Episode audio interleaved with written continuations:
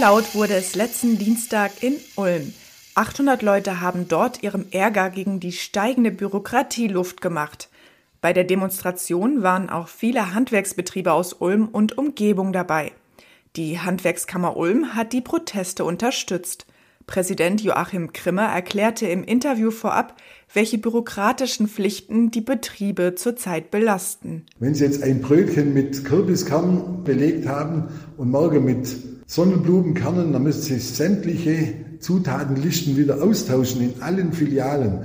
Und das, glaube ich, das ist ein unzeitgemäßer Bürokratie, die wir hier haben. Das ist nur ein Beispiel. Es gibt ja in jedem Beruf viele Beispiele. Er forderte die Politiker auf, den Unternehmen mehr Vertrauen zu schenken. Wenn jetzt der Staat Vertrauen hätte, Vertrauen reduziert Komplexität, dann würde das ganz schnell einfacher gehen.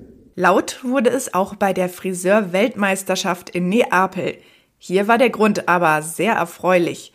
Ich bin Eileen und das sind die weiteren Themen heute. Das wünscht sich die Generation Z vom Job. Und Deutschlands Selbstständige blicken mit Sorge auf das Weihnachtsgeschäft.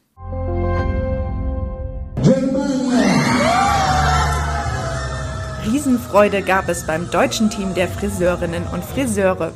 Bei der Weltmeisterschaft im italienischen Neapel holte sich das achtköpfige Team den Titel in der Kategorie Damenfrisuren. Sieben weitere Nationen waren mit der Aufgabe angetreten, einen Salonlook zu kreieren, der die Jury überzeugt. Mit dem WM-Titel und einem großen Pokal belohnen sich die Teilnehmerinnen und Teilnehmer aus Deutschland jetzt für ihre monatelange Vorbereitung. Herzlichen Glückwunsch zu dieser tollen Leistung.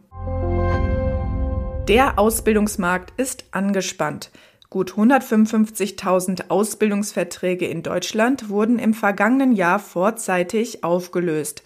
Das zeigen Berechnungen des Bundesinstituts für Berufsbildung. Das Institut wies aber auch darauf hin, dass es sich dabei nicht nur um Ausbildungsabbrüche handele.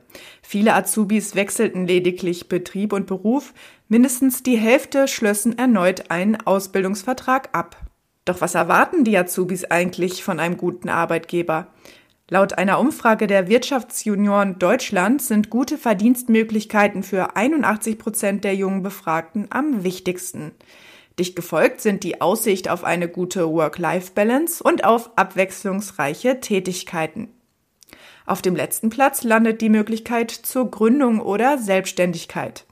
An der Online-Umfrage haben mehr als 1000 Personen im Alter von 15 bis 25 Jahren teilgenommen. 2023 war geprägt von einer eher pessimistischen Stimmung, zumindest bei den Selbstständigen in Deutschland.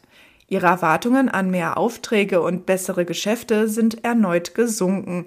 Das zeigt der aktuelle Jimdo IFO Geschäftsklimaindex. Auch die Aussicht auf das Weihnachtsgeschäft stellt die Selbstständigen nicht zufrieden.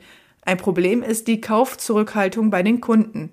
Zudem kommen Aufträge für Selbstständige und Kleinstunternehmen im großen Maße auch von großen Firmen und auch deren Zurückhaltung hat Folgen.